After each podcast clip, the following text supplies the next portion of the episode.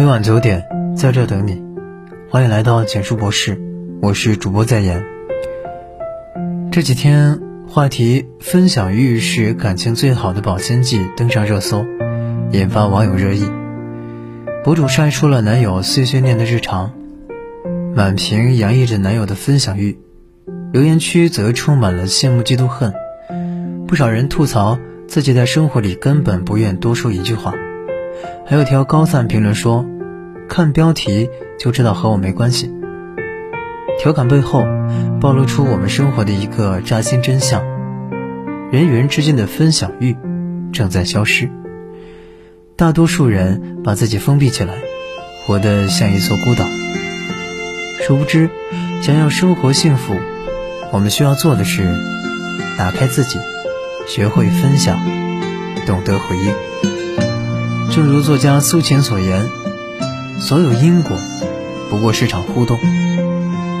除了爱人、亲人、朋友、同事等诸多社会关系，都离不开分享欲的调和。山谷有回响，是因为有你热烈的呼喊；生活有回音，是因为有你真诚的付出。分享欲。”是感情的保鲜剂。看过这样一部短片，影片中妻子每天下班回家，一进门总是满眼狼藉，吃剩的饭菜摆满了餐桌，一摞摞脏碗堆在水池里，孩子的奶瓶、玩具、尿布扔得到处都是。每当她收拾完这一切，总是累得一句话都不想说，而她的丈夫呢？一回家就窝进沙发，抱着手机刷个不停。这天晚上，丈夫一个劲儿地打电话，孩子哭闹成一团，妻子在手忙脚乱中情绪崩溃。她夺过丈夫的电话，狠狠地摔在地上，大喊一句：“离婚！”丈夫不明所以，回骂道：“你疯了吧？有病吗？”最后，他们大吵一架。欢而散。事实上，丈夫刷手机是在和客户沟通方案，他牺牲所有娱乐时间，就是为了多赚点奖金。而妻子之所以大发脾气，也并非无理取闹，只不过是被繁重的家务累到崩溃。他们明明都是为了这个家，可为什么越努力越糟糕呢？问题就在于，他们从未把自己经历的一切。告诉过对方，也从未邀请对方参与自己的生活。他们一个忍着不说，以为对方会懂；一个事不关己，以为生活会顺其自然。然而，沉默筑起了高墙，早已阻断了感情之间的电流。不欢而散，似乎已成定局。当恋爱的激情褪去。想要在漫长岁月里为爱情保鲜，我们都需要一点分享欲。网友小林在分享欲话题下讲了自己的爱情故事。她和老公结婚好几年，非但没有七年之痒，反而感情越来越好。她说，不管多忙，他们都约定睡前要聊一聊白天的事，每周要一起做做饭、跑跑步。或者和朋友聚聚餐，小林说：“只要能一起做点什么，说点什么，新鲜感就不会消失。”其实，分享看似微不足道，却是维系感情的一件大事。人到中年，日子从星辰大海变成了柴米油盐，想要对抗平淡，我们就得学会诉说与倾听，让感情在双向奔赴中。历久弥坚，分享欲是亲情的粘合剂，不仅仅是爱人之间，亲人之间也离不开分享欲的粘合。畅销书《偷影子的人》中有这样感人的一幕：小男孩一直以为爸妈离婚是因为自己不够好，为此他陷入深深的自责中。有一天，妈妈悄悄地来到他身边。握着他的手说：“我要和你说说最近发生的事儿。”随后，妈妈说起了自己的婚姻问题，以及之后的生活打算。除此之外，他反复强调，不管怎么样，爸妈都会像以前那样爱护男孩。男孩听完后感动极了，妈妈竟然把自己当大人一样，聊这么重要的事情。男孩紧紧拥抱了妈妈，他决定和妈妈一起好好生活。试想，如果妈妈不和男孩敞开心扉，男孩可能会一直郁郁寡欢，妈妈也不会得到儿子的理解。有时候，我们总以为孩子什么都不懂，什么事儿都瞒着孩子，生活上的苦闷不愿说，工作上的烦恼懒得讲。就算孩子好奇问，他们也习惯性的说：“你不懂。”其实，孩子远比我们想的聪明，他们不仅需要生活上的呵护。更需要真正参与到父母的生活中，唯有如此，亲子关系才会越来越稳固。人到中年，上有老，下有小，不仅对孩子，对年迈的父母也需要分享。奇葩说中有一期辩题：生活在外地，过得不开心，要不要跟爸妈说？辩手席瑞说。所谓亲情，不就是你牵挂我，我牵挂你吗？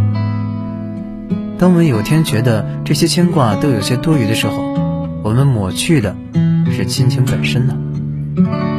很多时候，爸妈打电话问你过得好不好，想要的不过是一种参与感。真正的孝顺，是让父母靠近我们的生活，让他们感受我们的喜怒哀乐，感受那种与子女并肩前行的幸福感。分享欲是亲情的粘合剂。一个家庭想要拧成一股绳，离不开亲人之间的沟通、配合、协助。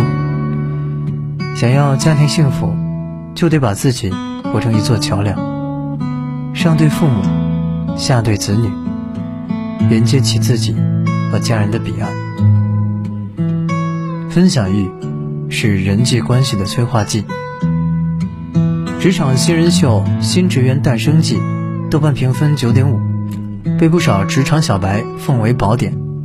参加节目的选手中不乏学霸、富二代、精英，但最终被导师青睐的却是最普通的李时勋。李时勋出身贫寒，也非高材生，社会阅历也只有便利店打工经验，他为何脱颖而出呢？那先得看看他的竞争对手什么情况。他的对手中有人追求完美，只要别人妨碍了自己，就立马翻脸；有人想做孤胆英雄，拒绝与队友合作；有人戒备心很重，完全不与人多交流。反观李世勋，他给人的感觉一直是很随和、很放松。在终极考验中，他和马虎大王李相浩。分在了一组，他把自己的经验介绍给李相浩，帮他提高专注力，不再犯低级错误。之后二人一起做队长，秉承每个人发挥最擅长的原则，给每个组员安排任务。结果他们组不仅提前完成了任务，大家还成了好朋友。节目结束后，李时勋得到了肯定，不少导师愿意给他介绍工作，还有队员想跟着他创业。很多人说，李时勋最大的收获不是找到了工作，而是扩大了社交圈。他让我们看到，在处理人际关系时，适度分享能让我们尽快融入集体，还能对别人有所帮助。而很多时候，帮人就是帮己，一味的把别人拒之门外，生怕别人学会了自己的本事，其实是固步自封。囚禁自我。关键对话一书中写道，在实际沟通中，想要与对方成为朋友，就要学会分享他的思想和情感。如果生活是一片汪洋，我们每个人不可能是一座孤岛。想要打开社交局面，你必须主动抛出橄榄枝。想要提升自我，你也不能闭门造车。把自己分享出去，并非盲目合群，而是在审时度势中，让自己适应环境，融入社会。有分享欲的人最好命。前段时间热播剧《人世间》中，周妈妈一角可谓深入人心。在普遍贫困的年代里，家家有本难念的经，但周妈妈却像一条温柔的丝带，把一家人紧紧地绑在一起。电视剧里有这么温情的一幕：周妈妈在与丈夫分别好几年后终于团聚。这天晚上，她兴奋得睡不着觉，拉着丈夫聊个不停。跟你说个好玩的事呗。之后，她从邻居去世说到孩子的工作，从自己内心的满足说到对生活的忧虑。丈夫安静的听完后，深情的说。这些年辛苦你了。其实，不仅对丈夫，周妈妈对孩子们，对自己的老姐妹，也是如此。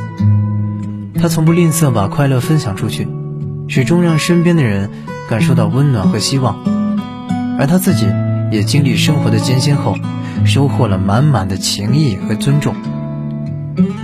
一位心理学博士说过：“彼此接纳、关爱。”欣赏、倾听和支持，感情就能更加积极、更有活力。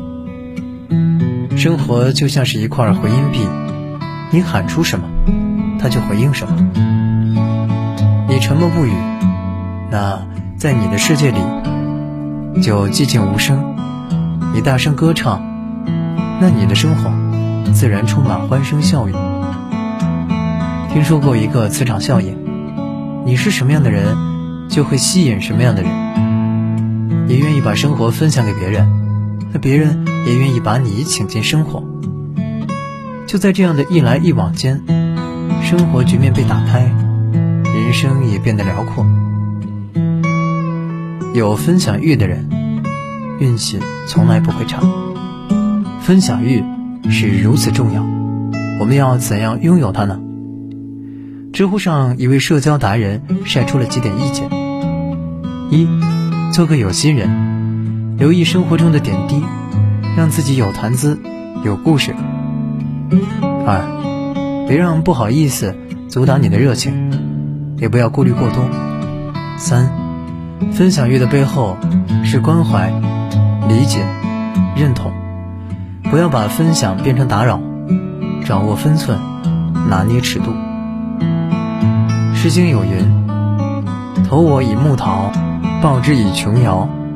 非报也，永以为好也。”人与人不就在这种投桃报李的互动中建立关系、收获感情吗？生活不易，你我都不留。